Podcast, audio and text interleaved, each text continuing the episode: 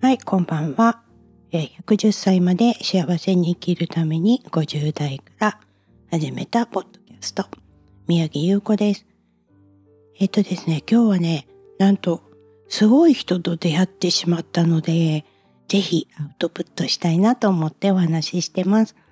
すごい人ってね、自分を基準にすごい人になるんですけど、私は今とってもあの、自分のことについてね、あの、まあ内面からものすごい変えたくてここ何日かずっとあの内観をねしてるんですけどその時にあのどんどんどんどんあのいいものをね引き寄せられる力っていうのがついてきたなって実感するようなことがあるんですけどあの結構ね斎藤ひとりさんであったりとかヒロさんであったりとかもうあのカウンセリングもね内縄岡真紀ちゃんのを受けたりとかいろんな方のねお話を聞いたり著書を読んだりっていうのを繰り返していてえっとそうですねその中でもね瞑想今までやったことのない瞑想っていうのを始めることにしてみたんです。ね、どうも瞑想ってねやってるうちに眠くなってきちゃって気づいたら寝ちゃってたとかそんな感じなんですけどただ音楽を聴いて昔ねオチえっ越智先生って言ってね、イルカの瞑想っていうのがあったんですね。で、その CD を聴きながらも多分ほとんど寝てるに近いような状態だったので、何がどうなってるのかよくわからないっていうのが瞑想だったんですよ。で、えっ、と、今はね、何にもなしで、ただ自分で5分間目を閉じて、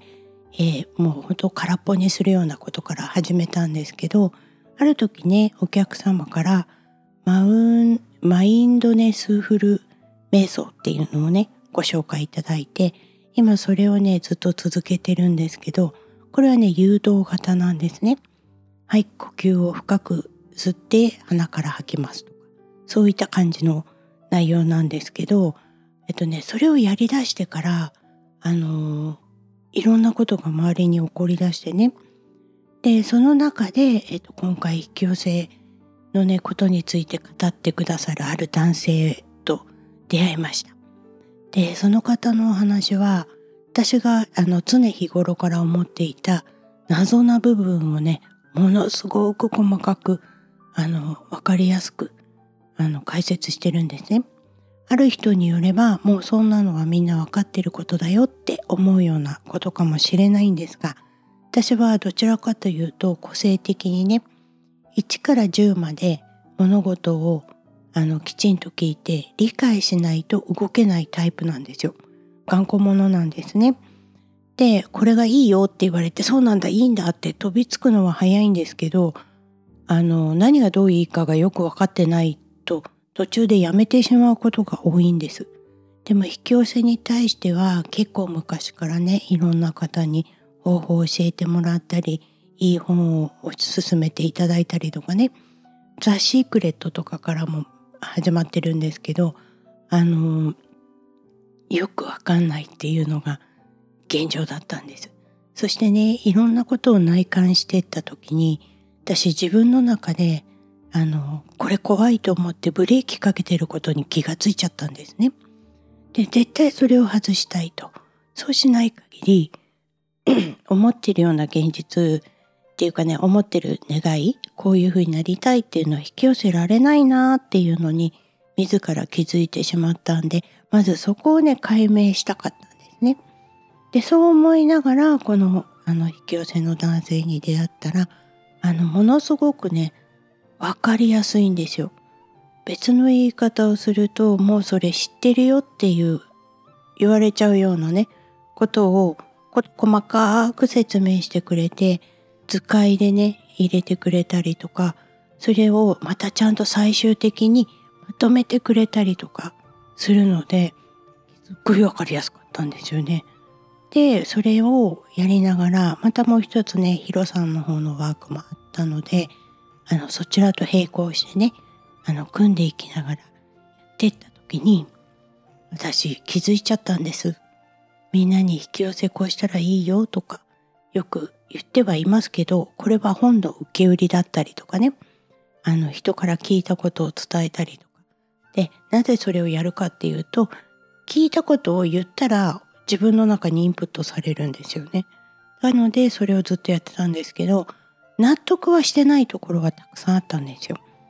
でも今回ね出会った近藤淳さんっていう方なんですが彼の話本当に分かりやすくってあの、もうこの間も気づいたら5時間ぐらい YouTube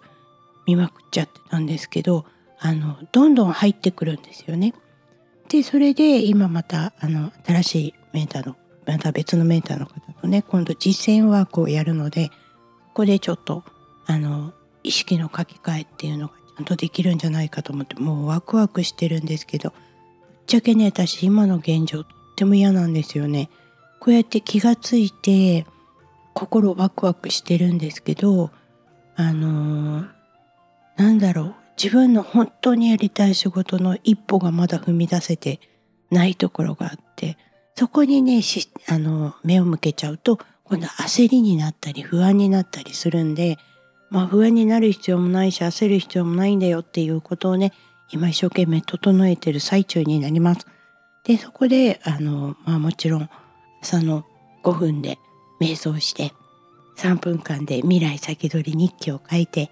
で残りの5分間で自分のアファーメーションをしてっていうようなことをね今までやってたようでやってなかったようなことをやってその後玄関とトイレの掃除してっていうのが私の一日なんですね。でこれをねやらないとちょっと体調も悪くなっちゃうくらいなんですけどでもこれをね継続できるっていうことが今自信にすごいつながりました。そしてすごく分かりやすい内容を教えてくれる方と出会ってこれも自分が真面目に取り組もうと思わなかったら本気で変わろうと思わなかったらあの時あのうちの青川真紀ちゃんにねしっかり怒ってもらわなかったらもしかしたらずっと変わらないまんまこの今世紀終わってたかもしれないんですよね。でいいことに気づかせていただいたっていうのとあともっと気づいた自分を褒めなさいっていうふうに言われたのもあります。昔からねちっちゃい頃からあの卑屈だったんですよね。自己肯定感とても低いので何かうまくいかないと全部周りのせい口には出さなくても心の中で思ってたりとかそういうところはすごくある人だったんでこれをねどんどんどんどんどんどんどんどん今特大作業してるからやっぱり全部が順調にいかなくて当たり前だなと思ってます。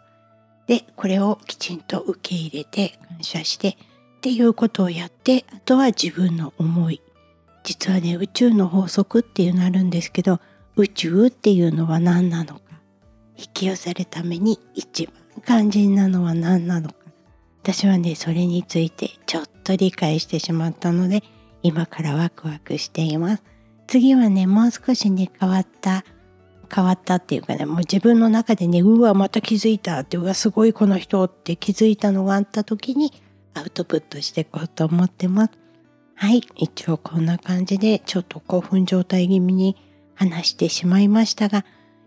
無事にアウトプットさせていただきありがとうございます。皆さんもね、いろんな自分が 引き寄せてることすごいこといっぱいあります。ちなみに私の友達、すごい人ばっかりなんですよ。本当にすごい人ばっかりなんですね。以前からよく言ってたのは、私の周りはね、美人が多いんですよ。本当に綺麗な方が多いんですね。あと、あの、性格もいい方が多いのと、なんせね、一番びっくりなのは、そうですね、今から15年ぐらい前から、仲良くしていた方たちみんな今億万長者になってます。おかしいよね私もそこにいなくちゃいけないのにって思った私でした。なので引き寄せ始まったんですけど、えー、そんな感じでね、えー、どんどんどんどん変わっていきたいなっていうのをアピールアピールじゃないねきちんとお話できたらいいなと思ってます。皆さんもなんか気がついたことがあったら是非ご連絡ください。今日も最後までご視聴ありがとうございました。えー、こちらの番組はクリックボイス沖縄の制作でお送りしてます。